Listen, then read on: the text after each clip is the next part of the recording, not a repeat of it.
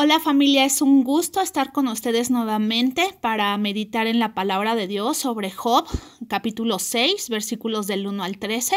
Y el tema del tiempo con Dios es gozo en la aflicción. Acompáñenme.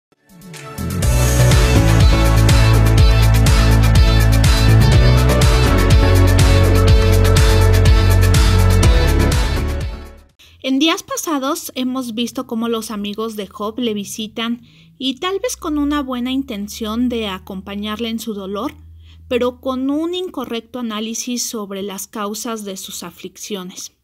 Y Elifaz empeoró su sufrimiento dándole a entender que lo que estaba viviendo no es más que el fruto de su iniquidad y de su aflicción, y le llama a arrepentirse.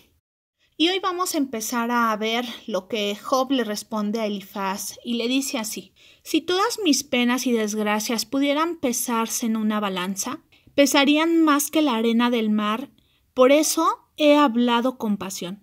El Todopoderoso ha clavado en mí sus flechas y el veneno de ellas me corre por el cuerpo.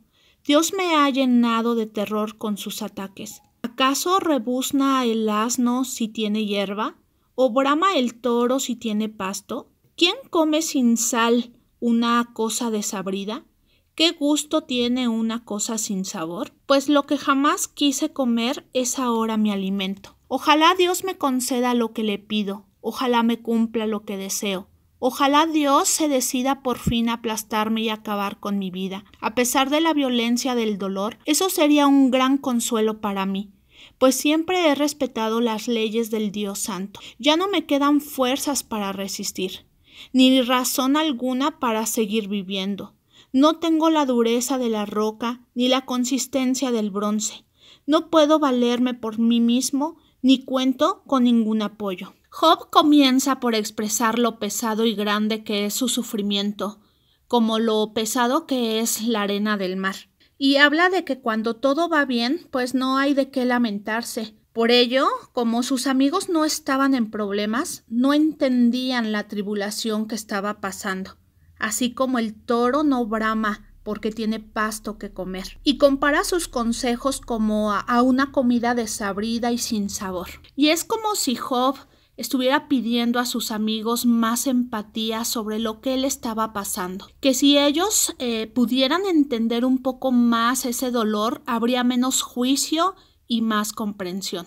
Y dice, por eso mis palabras han sido precipitadas, porque si estuvieran en mi lugar, sabrían por qué hablo así. Y esto nos habla de no hacer juicios hacia lo que pasan los demás sino que debemos adoptar una posición comprensiva, porque así como la abundancia de bienes no siempre es señal de bendición de Dios, pues tampoco lo es el vivir una desgracia, un castigo de Dios. Jesús mismo nos enseña a no juzgar. En Lucas 6:37 nos dice, no juzguéis y no seréis juzgados, no condenéis y no seréis condenados, perdonad y seréis perdonados. Dios es el único apto para emitir un juicio justo, porque Él conoce todas las cosas. Para Él no hay nada encubierto. A diferencia del humano, Él sabe cómo y por qué suceden las cosas. Y estas palabras Jesús las enseña a sus discípulos porque sabe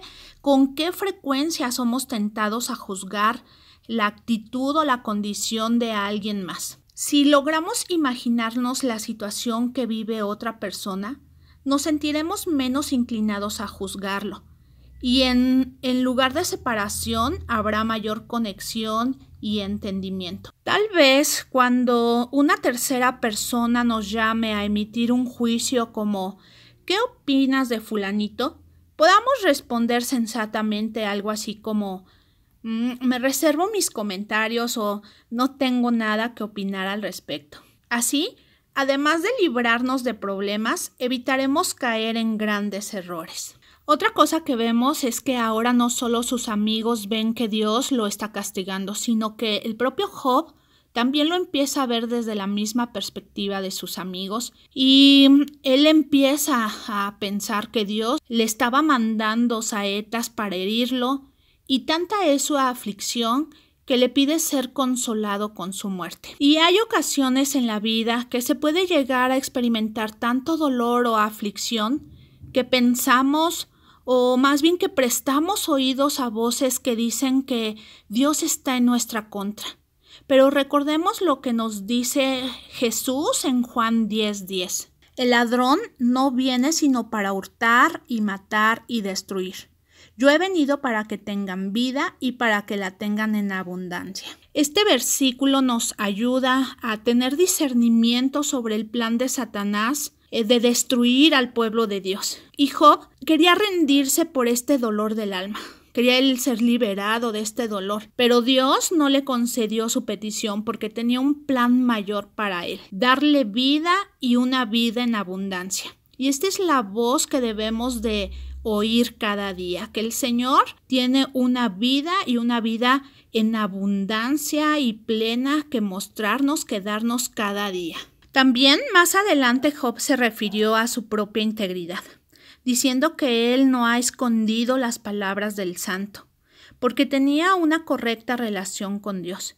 Y creo que dijo esto porque él trataba de obedecer cuidadosamente a Dios lo mejor que pudiera y en todos los aspectos de su vida. Y él se daba cuenta que confiar en Dios durante los tiempos buenos es más fácil, pero confiar en Dios durante los tiempos difíciles nos prueba hasta nuestros límites y ejercita nuestra fe, porque como dijo Job, no podemos valernos por nosotros mismos cuando las cosas nos sobrepasan. Familia, que en las luchas, ya sean grandes o pequeñas, no mengue nuestra fe y amor hacia Dios confiándole el control de nuestra vida porque Él cuidará de nosotros siempre. Y vamos a terminar con una carta a Dios. Dios bueno, cuán grande es el desafío que recibo de Job, quien aun en el dolor más grande no renegó tu palabra. Aunque la situación presente sea agobiante, confieso que tú eres mi socorro y mi refugio. Alzo mis ojos para ver tus planes y abro mi corazón para oír el gemido del dolor del prójimo y poder ser empático con él y poderle ayudar. En el nombre de Cristo Jesús. Amén. Que Dios les bendiga.